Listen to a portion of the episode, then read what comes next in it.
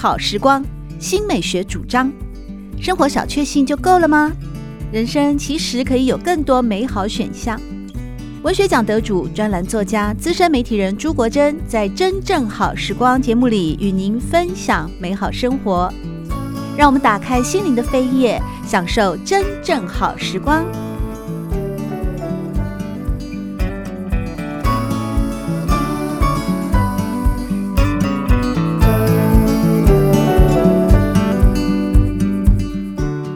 今天我们很高兴能够邀请到美食家焦桐老师和大家一块来分享他的年夜饭。焦桐老师好，呃，国珍好，大家好。台语里面好像有一个形容美食、形容菜色非常的丰富，叫做“菜草”。如果“菜草”用在年夜饭的这一天，适合吗？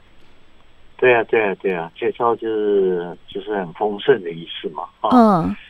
嗯，一个呃，华人，我们华人整年之中最重视的一顿饭，呃，就是在除夕夜嘛，哈，华北叫做年夜饭，那江南跟粤港澳这这些地方叫团圆饭或者是团年饭啊，那闽南语我们台湾叫围炉啦，围炉啊，就是这一顿啊。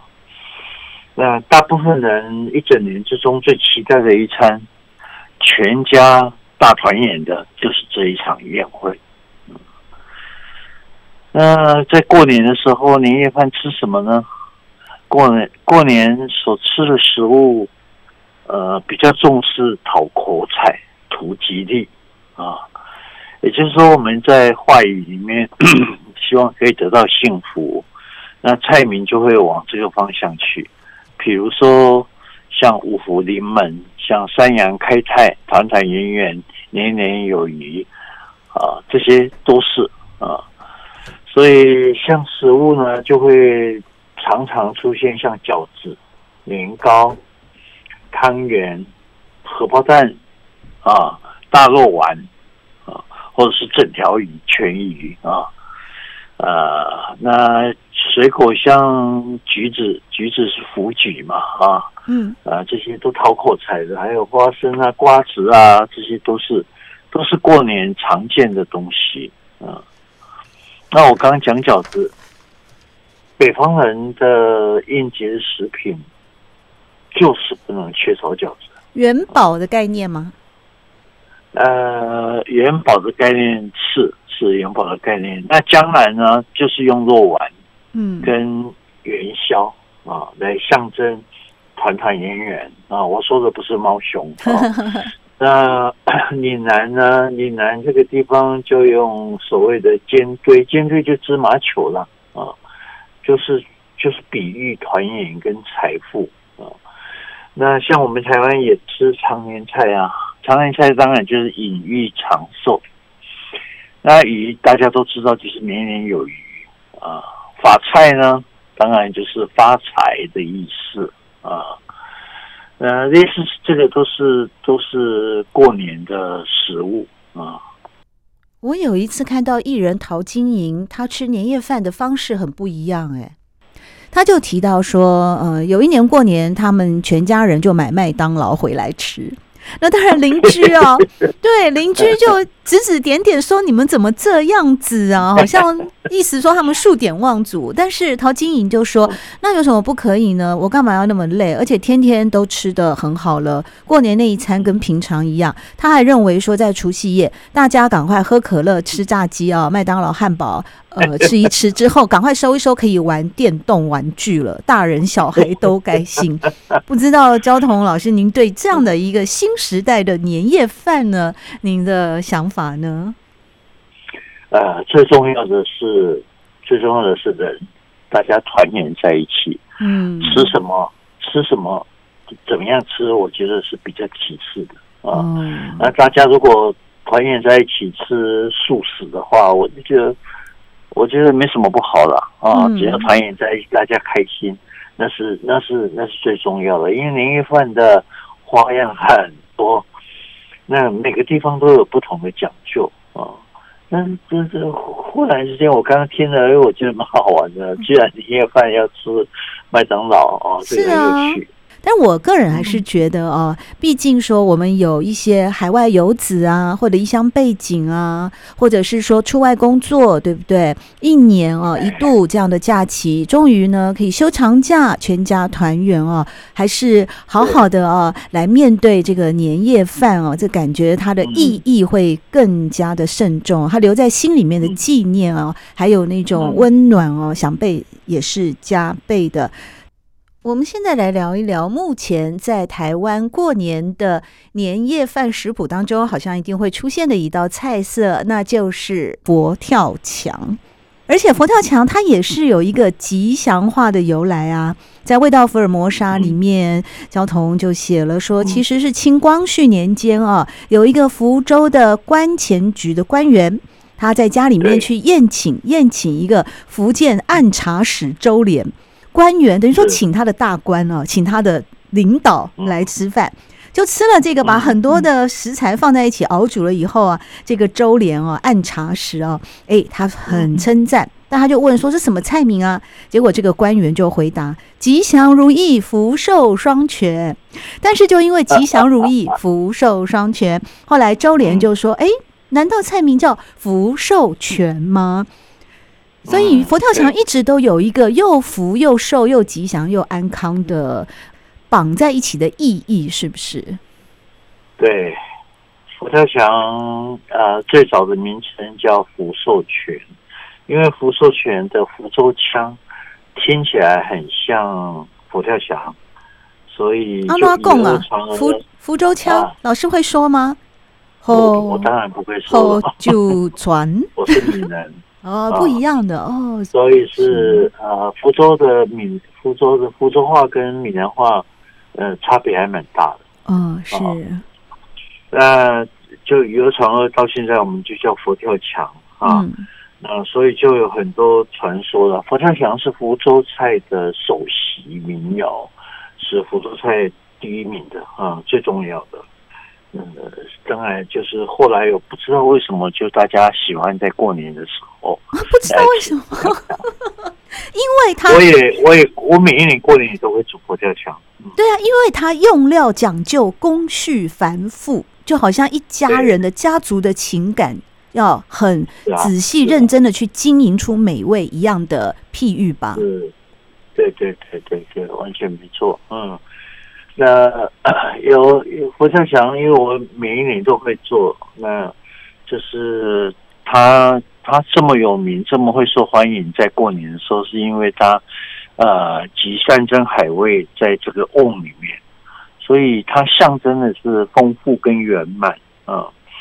那那个那一瓮往往往往会超过二十种以上的的食材啊、呃，所以。这这些食这些食物呢，在这个瓮里面都兼弃了自己的味道，因为每一道食物都有自己的味独特独特的味道。嗯，当他们聚合在一起了以后，就众生交响啊，就是彼此融合在一起，然后就就就兼弃了自己的那一种意识形态啊，然后展现的是一种杂烩的美学。哇，原来如此，也就是说，山珍海味哦，不用在餐桌上一盘一盘的呈现，它可以全部丢到一个瓮里面，让山珍跟海味完全的彼此融合，而重新交融出另外一番美味。对呀，对呀。但你也不能说随便瞎瞎放山珍海味吧？你把三枪肉跟鳄鱼肉，鳄鱼算海味吗？然后丢进去。好像还是有一个学问的吧？你的想象力蛮丰富的，鳄鱼肉啊。因为我想说山，好像也不可，没什么不可以。或者是或者是什么田鸡吗？就我的意思是说，其实佛跳墙即使是融合了山珍海味的滋味哦，嗯、但它还是要有一个程序，它还是有一个标准配备嘛，就比较不是那种你随便把山产跟海产全部放在一起，它还是有学问的，而且是。传承非常久的学问，特别在福州、福建那一带嘛。嗯嗯嗯，像台北啊，台北最有名的佛跳墙的店家，应该就是那个不晓几条通的那条通那个地方的名府餐厅嘛，那很有名。那它里面就就是就是会有荸荠、有笋、有竹笋、有白果、有花菇、有冬虫夏草、松茸，还有鱼唇，还有鸡佛啊，这些是它它这里面材料还蛮多的。而且不便宜。对啊，听起来都是高档的食物。那老师，您的佛跳墙呢？您的独门的绝活的佛跳墙呢？啊，呃，我会我会用那个栗子来取代炸芋头，因为炸芋头会会让汤比较浓浊。那我我比较不希望汤浓浊，然后我会加入比较多的海味啊。嗯，我觉得台湾的台湾是一个海岛，所以除了入味之外，应该也会应该要有不少的海味在里面。所以我会我没有鸡佛，我我我我做的佛跳墙没有，但是我会有呃干贝，会有鲍鱼，会有鱼翅啊在里面。我做佛跳墙可能更丰富，在里面的里面的材料可能更加的丰富，当然也会有。有猪脚啊，哈，也会有那个炸排骨啊，这些东西都会有了。因为一般的佛跳墙会有，那但是我也不会有冬虫夏草就是了，哈。嗯，我其实觉得好像。冬虫夏草比较不适合。我前阵子才喝了一个冬虫夏草的鸡汤，我又感觉那个它味道还蛮特别的。但是我觉得老师这种做法，刚刚听起来啊，就已经垂涎三尺了。不知道您有没有考虑过，把你的独门绝活的佛跳墙量产之后呢？以后每年的过年，我们就可以跟你下单了。哦，这个这个大概没没办法卖，因为因为它那个太太。高档的食材太多了，那你就卖个一万五一盅啊？呃，也我觉得恐怕也都好不来。那不然，那你如果如果要给朋友的话，你怎么好意思跟朋友收钱？对，也是啦。在味道福尔摩沙里面，你有提到说，以前梁实秋来到台湾的时候说，好像早期台菜里面并没有佛跳墙，是在清末渡海来台了以后啊，就佛跳墙它就变成。台菜里面的一支，而且是一个等于说擦亮招擦亮台菜招牌的这个品牌了。啊、呃，应该这么说，就是 台菜啊，很重要的基础基调之一的，这基调是福州菜。嗯、那佛跳墙是福州菜最重要的一道菜，首席首席的菜。啊、嗯，所以嗯，就是我们都以为我我们就会很自然的把。佛跳墙当做台菜很重要的一部分，那再加上当时，呃，这个北投的酒家啊，呃，每一家都会有佛跳墙，然后酒家菜闻名之后，嗯，佛跳墙也就跟着传播开来了啊。所以我们现在在台湾，除了温泉酒家之外，台菜馆啊、福州菜的餐厅啊，都有很好吃的佛跳墙。说到了这个酒家菜的文化哦，也有一道是经常在酒家菜里面出现的，就是鱿鱼螺肉蒜啊。而且呢，它也是台湾最常见的年节汤品，是节庆半桌的佳肴，多出现在交际应酬的场所。点点点点点哦，就是酒家呃菜肴文化之一了。但它同时也是一个节庆半桌的佳肴啊。鱿鱼螺肉蒜，酒家菜，对，它是酒家菜的一个很典型的汤品啊。酒家菜是因为这发生在呃战后太平洋战争之后，那战争之后呢，经济萧条，然后物质匮乏，所以酒家菜使用大量的使用罐头和干货来做菜啊。那鱿鱿鱼螺肉蒜、鱿鱼雷霸蒜就是一个代表。呃，像主角是鱿鱼、螺肉跟蒜苗，那鱿鱼用的当然是干货，那罐头就是用螺肉罐头啊，螺肉罐头当然比较推荐的是双龙牌的啊，双龙牌的螺肉罐头啊，那那鱿鱼是要选那个阿根廷的公鱿鱼啊，呃，所以阿根廷不只有不仅仅只有。呃煮酒剔的好哈，它的公鱿鱼，它的鱿鱼干也是很好，肉比较厚，味道比较浓啊。所以那个牛皮雷霸蒜这一道菜呢，啊、呃，是有一个就是酒酣耳热的时候，大家围在一起，好像吃火锅一样，然后越煮越香，越煮越香，因为那个螺肉跟那个鱿鱼煮很耐煮啊，呃，就是。那现在大家也比较也流行加一些排骨在那里面，嗯，这是传统酒家菜啊。那带着酒家菜血统的 餐厅都能够煮出很好吃的鱼皮雷霸蒜。哇，我最近一次吃到是在中国时报附近的热海，他们就是加入了排骨的鱿鱼螺肉蒜。哦、啊，对对，热海。也是也是供应的，也是酒家菜，嗯。啊，它有很很浓厚的酒家菜的血统在那里。而且呢，由于螺肉蒜在上桌的时候啊，它一定要用一个小瓦斯炉啊。去持续着开火，然后让它保温续煮。就像刚才焦桐老师和大家说的，在这个煮的过程呢，鱿鱼就会不断释出海味啊，而且越煮越有滋味。这个就跟佛跳墙不一样，佛跳墙就煮好了一瓮哦，端上来。但是由于螺肉蒜要一直煮，一直煮哦。如果说从除夕夜一路一直吃吃吃吃吃到元宵节都还没有吃完了，怎么办呢？过年的剩菜处理，这算不算是？菜尾汤的加以运用呢？菜尾汤可以说也可以把过年的一些菜最后煮在一起。对，菜尾在闽南语的意思就是吃剩的菜肴了。嗯，呃，又叫杂菜汤哈。那这个这个它的源头是板豆，台湾的伴粥啊。那请人外汇，那宴席结束以后，主人就把他还没吃完全部都倒入大桶里面。那我们真的，在那个贫穷的年代，那个宾客没有吃完的剩菜，他不可能会拿去喂猪嘛，而是喂人，对吧？啊，那私下甚至于私下送给一些亲戚朋友，然后或者是邻居啊，带回家再重新加热去煮，哎，味道不错啊。那现在呢，现在有一些怀旧的餐厅，他也卖菜尾汤，但是他就不是剩菜下去烩煮的。啊，呃，它有一种这种杂菜汤有一种特殊的味道啊，是属于老台湾的味道啊，也是也是我听说也有很浓厚的怀旧的福码在那里面。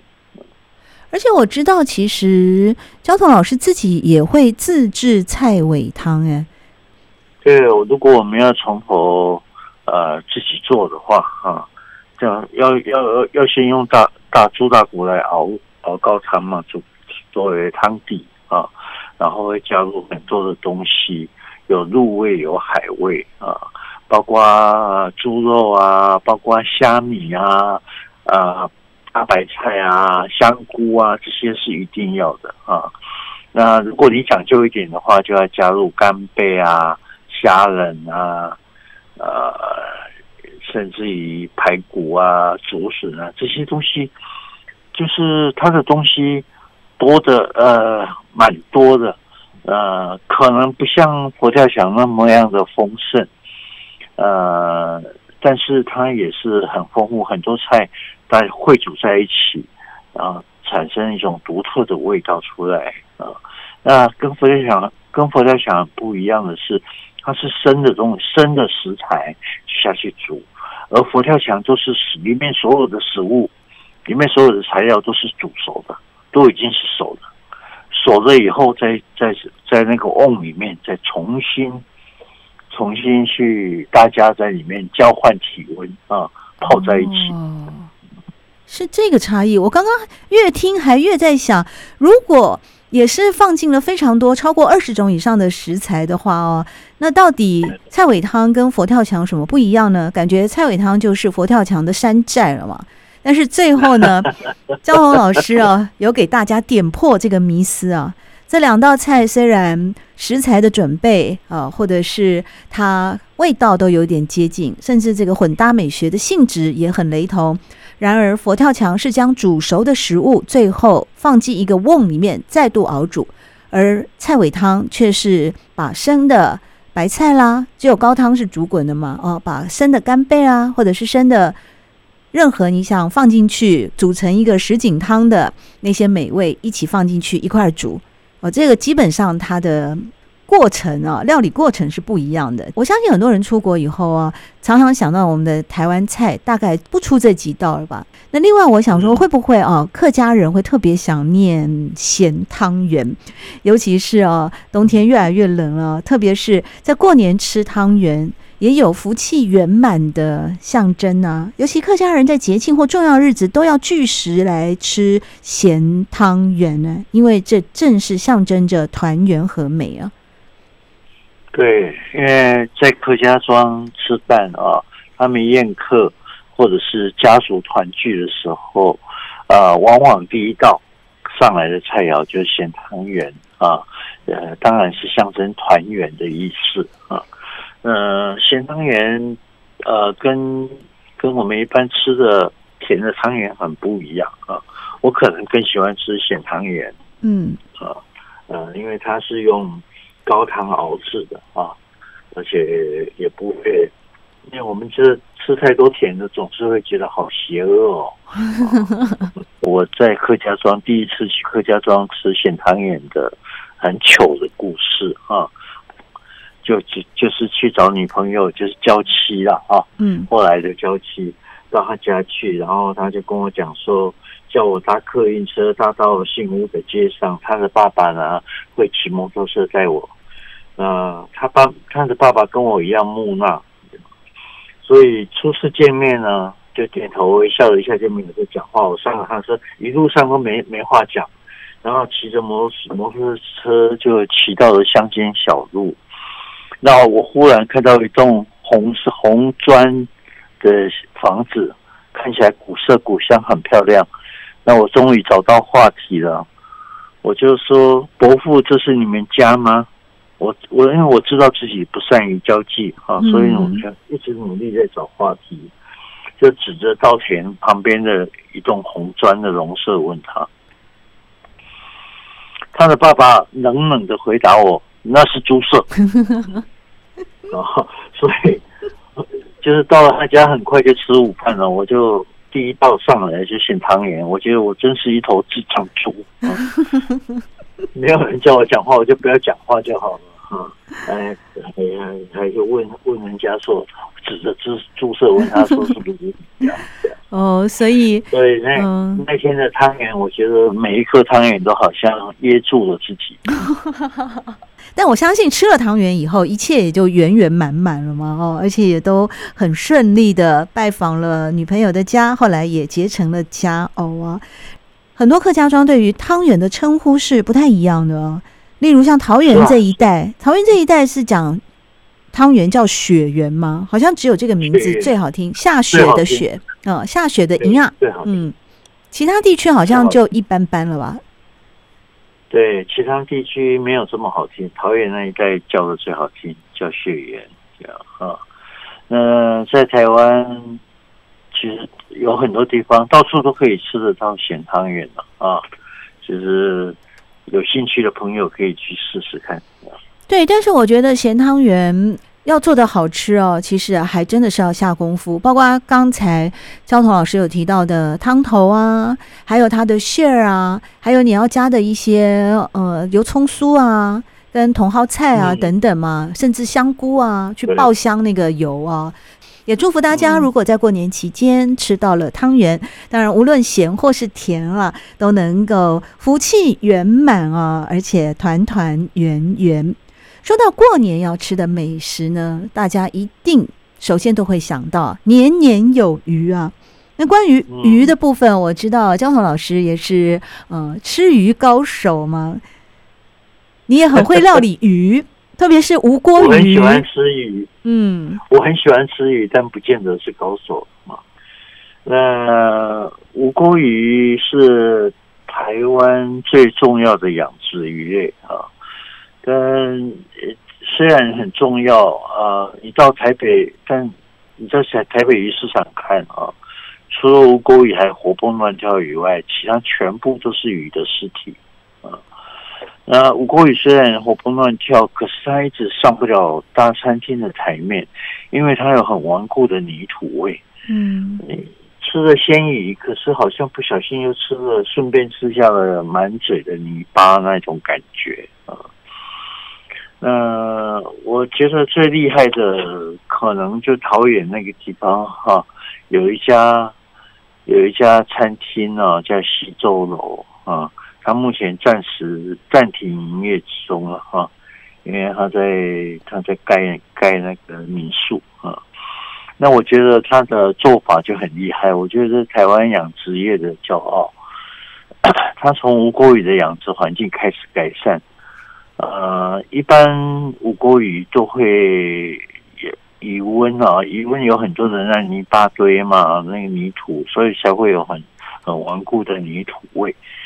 那他不让吴郭鱼生活在那泥巴堆里面，他用盖游泳池的方法建造鱼温。也就是说，来用水泥啊来盖鱼盖鱼温，来建这个鱼温以后呢，铺好了以后，在上面再铺石头，所以不让吴郭鱼生活在那泥巴堆里面啊。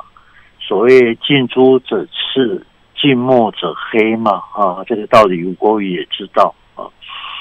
接着他改善吴郭鱼的水质，从山上石门水库那边的山上。引泉水下来，从另外的洞口排出去，所以整个鱼温就保持活水的状态。嗯，活水的意思就是因为它水是流动的，所以几乎就是任何的鱼在这个鱼温里面就已经变成野生的鱼了啊，因为它整个水是流动的。接着，它改善吴郭鱼的伙食，它不让吴郭鱼乱吃东西。我以前小时候，我曾经看到那个养吴郭鱼，就是把整车的那个水肥倒进鱼塭里面去，所以吴郭鱼是吃大便的啊。但他不让吴郭鱼吃这些东西，他买豆饼给他们吃。当他的吴郭鱼亭亭玉立的时候，他就把他们移到比较小的池子，开始用碎米煮饭给他们吃。所以我们看到的吴郭鱼，在市面上看到都是黑色的。他养的吴郭鱼个头比较大，白色的，透露红色的光芒啊。呃，这种吴郭鱼呢，不管怎么，不管怎么烹调，你都休想吃到一点泥土味啊。对我来讲，这个吴郭鱼的故事，就是一个一个励志故事一样。英雄不怕出身低啊，嗯，只要肯努力，就会有所作为。确实，刚刚姜老师有提到说，嗯，台湾现在其实养殖渔业啊，经过了改良啊，进步的非常的多。另外还有一个鱼也是我们小时候吃到大的，就叫做虱目鱼啊。那您提到就是说，虱目鱼在台湾已经形成一种文化，是带着亲切感的。因为呢，它不但是南台湾的家鱼，也是一般家庭的寻常菜肴。如果说过年我们端上虱目鱼，因为我好像每次吃虱目鱼都是。切开分开来吃的，有看过整条虱目鱼吗？就我们去吃它都是什么虱目鱼腹啊、虱目鱼头啊。哦，好像如果说过年把虱目鱼端上餐桌来的话，适合吗？是比较少人会把整条虱目鱼端到餐桌上去哈，因为过年我们我们通常就是先拜拜嘛，哈拜全鱼，嗯、拜全鱼，虱目鱼不合适是。因为它用油炸的，因为都会先油炸嘛，因为这样比较好处理。那石木鱼油炸并不好吃啊，而且它的暗刺很多啊，并不适合这样吃。那我我听你这样想，我在想，听刚听你讲，我觉得你可能都没有去去市场哦，市场就有整尾的石目鱼啦，那那是有的，不是没有啊。但是因为大家比较喜欢吃干煎鱼肚。所以它的鱼肚就是把刺都拔掉的啊！现在市面上往往可以看到干煎鱼肚在卖，对，还有红烧，嗯，哎，对，偶尔也会看到鱼头这样啊，嗯，鱼皮，哎，那虱目鱼最最有名的当然是台南了哈，台南的学甲是台湾养殖虱目鱼的重镇。不过台北也有一家卖虱目鱼的，我觉得很棒，那就是在南机场社区啊。我从前，我从前是每天的早上都会去那边吃早餐啊，吃虱目鱼这样。不过美好的时光往往都很不长久，也往往都很脆弱啊。这家虱目鱼摊呢，那是应该是北部最好吃的虱目鱼了啊。另外还有一个哦，其实也是海味的一种哦，也算是水族之属，但是呢，它就成为了台湾人和日本人最喜欢收到或者是说赠送的年节礼物，叫做乌鱼子。我想不出有什么食物比乌鱼子更适合下酒啊。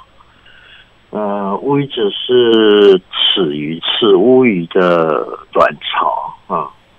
所以我们一听就知道它是一种非常性感的食物，这样啊。嗯。呃，它当然，当然，我们乌鱼第二第二珍贵的当然是乌鱼标。乌鱼标是雄鱼，雄乌鱼的金巢啊，还有乌鱼羹啊，乌鱼的针啊，这就是乌鱼的味郎。这些这些其实都是很好吃的东西啊。嗯。我不晓得，我我不曾看过有人不喜欢吃乌鱼子哎。那除了除了是送礼，送礼很棒之外，自己自己烤来吃也很棒啊啊！我在我我在《味道福尔摩沙》这一本书里面说，它是一种多情的食物啊。嗯，那那种香气非常的浓郁啊，而而且会你吃你咀嚼之间，它在口腔缠缠绵。你好像它有一点粘性，你好像送送到嘴巴里面去，好像它就会紧紧的拥抱住你的牙齿，舍不得离开。啊，嗯，就是我我我很喜欢乌鱼子啊，我觉得后来我们现在台湾也很流行把乌鱼子做好烤好之后呢，一片一片用小包装包起来当做零食吃，我觉得也很棒啊。现在季节到了。就过年前后，对，应该说冬至前后了啊。乌鱼乌鱼就都会集结在台湾这边，然后在过年的时候就会有大量的乌鱼子出现在江湖上。嗯，那乌鱼本身是姓鱼，那乌鱼子做出来了以后，因为它的颜色、它的模样，就像那个乌金一样，乌乌就是黑色的黑金的意思嘛，哦，嗯，是是。哦，这听起来是真的非常的珍贵，而且它价值也不菲呀。啊，对，因为它比较少嘛，啊，比较少就就会就会物以稀为贵啊。对，所以现在特别是特别是野生乌鱼子越来越少啊。原，原因是因为它它冬至前冬至前后，然后乌鱼从北方这样回游到台湾来的时候。呃，它大约是从鹿港到台南这一段是它最肥的时候，它游到这个地方最毁的时候，它到南边去南部去下去排去产卵嘛。可是这几年，呃，通常在还没有很肥的时候，性征还没有很成熟的时候，呃，就被大陆的渔民就先捕捞了，呃。所以我觉得我们应该两岸应该好好的谈一谈啊，就是说不要不要抢，等他到到了差不多鹿港这一带的时候，大家一起来，两岸一起来捕鱼嘛，一起来捕捞，不要在前面就先先把它捕捞了。那那时候的乌鱼也不肥，呃，捕捞了没有什么用啊，没什么，没也不算也不算什么美食，到。乌要到鹿港到台南这一段是最好的时候，我们大家再一起来嘛，我觉得这是可以谈的。喜欢朱国珍制作主持的《真正好时光》，欢迎您订阅、分享或留言，随时保持互动，一起共享美好生活。